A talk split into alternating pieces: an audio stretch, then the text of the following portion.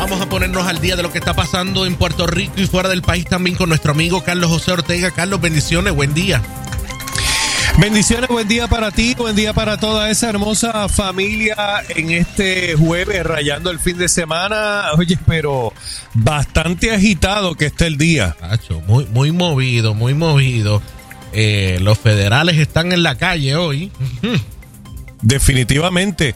Eh, y para empezar rápido por ahí, Esteban, como tú muy bien dices, lo que se eh, decía como un rumor al principio, porque muy temprano en la mañana se sabía que hubo arrestos en los municipios de eh, Aguas Buenas y Humacao, eh, pero todavía el FBI no había revelado la identidad de las personas, pues obviamente ya está más que confirmado y estamos hablando de sus respectivos alcaldes. Así que esto es peor aún. Eh, ambos alcaldes fueron arrestados por cargos de corrupción. Así que durante la mañana de este jueves, el FBI arrestó al alcalde de Aguas Buenas, Javier García Pérez, así como al alcalde de Humacao, Reinaldo Vargas Rodríguez, ambos del PNP, por cargos de corrupción. Más temprano, la portavoz de prensa eh, confirmó que la agencia diligenció las dos órdenes de, de arresto y por cargos de corrupción. Eh, así que las autoridades ofrecerán más detalles, como yo anticipé en el primer segmento a las 10 y 45 de la mañana en Fiscalía Federal. Obviamente ahí es que van a revelar eh, cómo fue el esquema, qué fue lo que ocurrió y desde hace cuánto tiempo se venían investigando la figura máxima de Aguas Buenas vuelve a estar en el ojo público por presuntos delitos de corrupción. Recordemos que el 16 de eh, diciembre del año 2021, eh, el exalcalde de Aguas Buenas, Luis Arroyo Chique, se declaró culpable de participar en un esquema de soborno en el que recibió pagos en efectivo a cambio de adjudicar un contrato municipal de 10 años por servicio de recogido de basura. García Pérez se encuentra en su segundo término como alcalde de Aguas Buenas. Eh, así que eh, realmente esto ha sido un escándalo eh, y esto definitivamente que indigna a todo el país ver cómo nuevamente en tan poco tiempo, luego de lo que ha ocurrido en Guainabo, en Cataño, en Trujillo Alto, no olvidemos a Trujillo Alto, eh, porque la mano derecha del eh, alcalde de Trujillo Alto eh, está cooperando ya con los federales y se dice que podrían venir otras acusaciones en ese municipio. Recordemos también que la Mirilla está el municipio de Mayagüez y ahora también Aguas Buenas y Humacao. como yo digo siempre, esto realmente eh, debería eh, entristecer a todo el mundo, no importa del partido que sean, eh, porque esto lo que indica es el, el mal que tenemos muy arraigado en nuestras instituciones, que es la corrupción. Y la deshonestidad. Una pena. ya hay fila para sustituir a ambos alcaldes arrestados, asegura el secretario del PNP. El secretario del PNP, Carmelo Ríos, eh, acaba de decir que ya está listo para sustituir a los alcaldes de Humacao y Aguas Buenas luego de que supuestamente fueron arrestados por el FBI. Dijo ya yo me comuniqué con el componente electoral. Nuestro protocolo es el mismo. Se solicita la renuncia de estos dos alcaldes. Por su parte, el gobernador también acaba de expresarse y dijo espero que la fuerza de la ley caiga sobre ellos. El gobernador eh, reaccionó al arresto de dos alcaldes del PNP por parte de los federales durante horas de la madrugada, el alcalde de Humacao y Aguas Buenas. Así que está pidiendo la renuncia inmediata de estos dos alcaldes. Así que aquí obviamente veremos otro proceso también para llenar esas dos vacantes eh, realmente es insólito lo que está ocurriendo en tan poco tiempo desde finales del año pasado que ocurrió lo, el arresto de Ángel Pérez y de el eh, alcalde de Cataño, el Cano Delgado, y también los escándalos en Trujillo, y ahora vemos esto a solo meses después. Eh, así que los federales en eso cumplieron su palabra y dijeron que no iba a pasar mucho tiempo en que iban a estar tocando nuevamente la puerta. Eh, muy lamentable, muy lamentable, no hay, no hay otra cosa que decir. Eh, esto realmente pues nos llena de, mucha vergüenza que todavía a estas alturas estemos viendo este tipo de acción y en tiempos, no sé si a ustedes les pasa, aunque pues lamentablemente no es nuevo para nosotros ver la corrupción en nuestros gobiernos, en los distintos gobiernos, pero eh, en tan poco tiempo eh, no habíamos visto en tiempo moderno, me refiero, en tiempos eh, actuales no habíamos visto tanta acción lamentablemente tan corrida. es muy lamentable. Sí es importante, obviamente, que limpien la casa, pero no deja de ser eh, triste que esto esté ocurriendo a estas alturas eh, y sé que, estás de acuerdo conmigo Esteban porque por eso es que la, gente ha perdido mucho la fe en, los partidos y es que aquí lo vemos constantemente. Y mm, voy más allá. Eh, tengo que decir que esto que voy a decir es más lamentable todavía, pero es algo como para analizar. Es que el gobierno es reflejo también de parte de nuestra sociedad eh, cierto. Puedo, Puede caer mal, eh, pero es una realidad. Entonces tenemos que, eh, tenemos una, que orar. Dos, pedir dirección y reevaluar las cosas que estamos haciendo. Definitivamente muy triste como tú, como tú dices. no es menos cierto que, como dijiste, es bueno que la casa se vaya limpiando eh, y todo el mundo se ponga para su número, como decimos los boricuas, eh, y, hagamos una, una, una retroinspección de nosotros mismos, ¿verdad? En un análisis de qué estamos haciendo, qué, eh, en qué cosas debemos de mejorar, qué cosas tenemos que poner en orden, todos de alguna forma o de otra, y los políticos más todavía. Bueno, vamos a ver qué, qué va a suceder. Mira, Esteban, tú dijiste algo muy cierto y, que como tú dices, aunque pueda sonar fuerte, pero es la verdad. Eh, eh, nosotros tenemos que reflexionar como pueblo porque por lo general decimos eh, que los políticos deben tener mayor vergüenza, ser más honestos, pero como pueblo, ¿qué estamos haciendo? como pueblo hemos tenido, y yo entiendo que Dios nos ha puesto las señales desde hace mucho tiempo desde hace mucho tiempo. Las cosas, muchas de las cosas no deberían sorprendernos.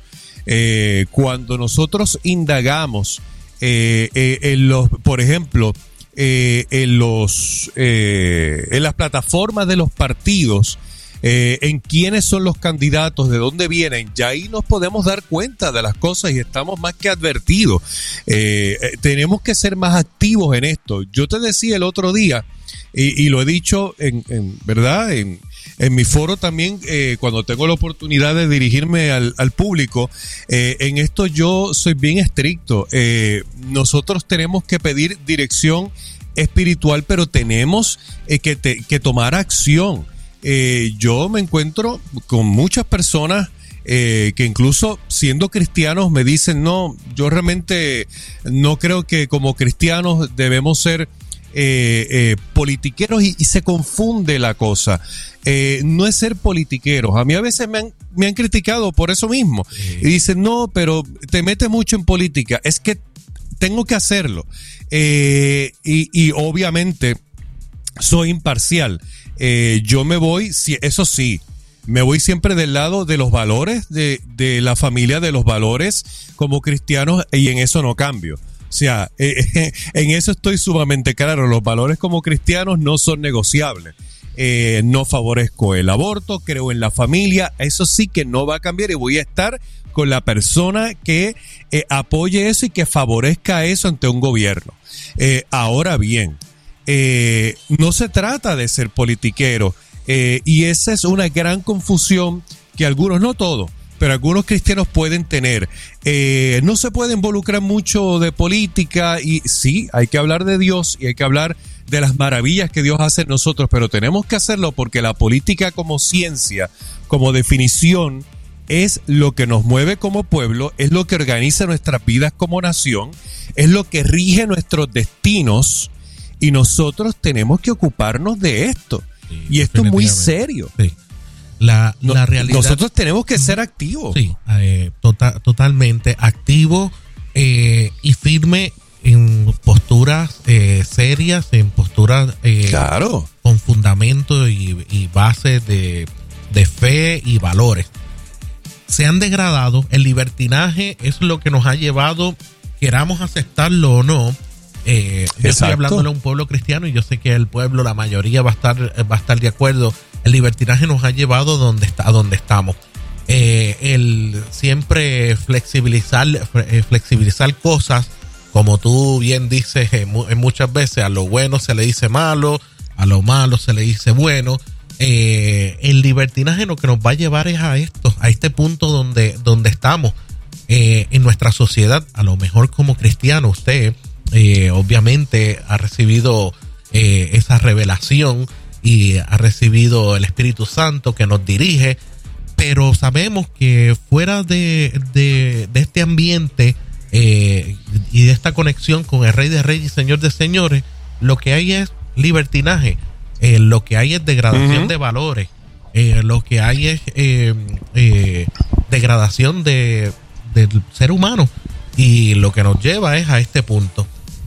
Eh, seguimos, seguimos haciendo nuestro trabajo eh, y nuestro principal trabajo es predicar porque sabemos que la palabra es la que transforma eh, y luego asumimos postura, nos informamos, nos mantenemos al tanto, fiscalizamos también si tenemos que hacerlo, pero lo principal, poder seguir predicando y que nuestra sociedad sea transformada y definitivamente tenemos que como sociedad, como seres, como seres humanos que tenemos, estamos en esta tierra, hacer lo que nos toca y parte de eso es involucrarnos eh, en la política como nos involucramos en todas las otras eh, demás cosas eh, para intentar que Dios nos utilice y corregir ciertas cosas. Vamos a ver qué va pasando con todo esto. Total y absolutamente de acuerdo. Lo tenemos que hacer. Me parece que como cristianos nos corresponde hacerlo. Eh, tenemos que hacer algo también, eh, claro está, nosotros trabajamos por nuestra patria definitiva, que es la celestial, pero mientras tanto tenemos una patria terrenal que, eh, que Dios nos puso en ella y, y seguro que sí, y Dios también nos manda a amar la patria terrenal eh, y a, protegerla. Eh, y tenemos que ser activos, tenemos que estar en la calle. Nosotros podemos hacer muchas cosas ahora mismo. Eh, muchas personas, hasta no solamente estar en la calle, cosa en la que en la que creo que los cristianos, porque si otros grupos lo hacen, porque nosotros no. Pero hasta a veces de la comodidad de la casa, personas que quizá por alguna condición de salud no pueden, ahora mismo se recogen firmas y votos a través de la internet para el proyecto 693 de Joan Rodríguez Bebe. Es algo que se puede hacer. Eh, son muchas las cosas que podemos estar haciendo eh, y tenemos que ser activos. Cuando eh, hablamos de ser cristianos, no se trata de ser cristianos pasivos y que realmente el país se nos caiga a pedazos. Recordemos muy bien y que no se nos olvide el paso de Jesús por la tierra. Cuando tuvo que sacar a los mercaderes del templo, fue firme y los sacó. Cuando tuvo que decirle a los fariseos, sepulcro, lo que pasa es que fue de una manera tan elegante, pero algo más fuerte que decirle a alguien sepulcro blanqueado, no lo hay. O sea, cuando se analizan esas palabras, eso es muy fuerte. Decir, eres un sepulcro blanqueado. Analicemos, analicemos. El Señor fue firme y fuerte cuando tenía que serlo, porque de eso se trata. El mal está aquí, en nuestras puertas tocando, y nosotros tenemos que combatirlo siendo firmes. Eso es lo que tenemos que hacer, porque si no realmente nos vamos a quedar sin país. Y las señales hace tiempo que las estamos viendo. Eh, así que eh, sé que me desvié del, tema y de las otras noticias, pero lo tengo que hacer porque siento que cuando Dios me lo pone en el corazón, Esteban, eh, eh, no es casualidad porque no, no. creemos en la casualidad de los cristianos. Es por, por una razón. Y como comunicador tengo que expresarlo, tengo que decirlo. Eh, lo tenemos que hacer, tenemos que rescatar este país, porque si no, y rescatarlo para el Cordero. Amén. Amén. Para que sea el quien lo gobierne. En el nombre de Jesús, eh, vamos a seguir trabajando. Gracias, Carlos, por esa labor de mantenernos informados. Eh, te bendigo y te escucharemos mañana. Amén. Bendecido jueves para todos. Eso es.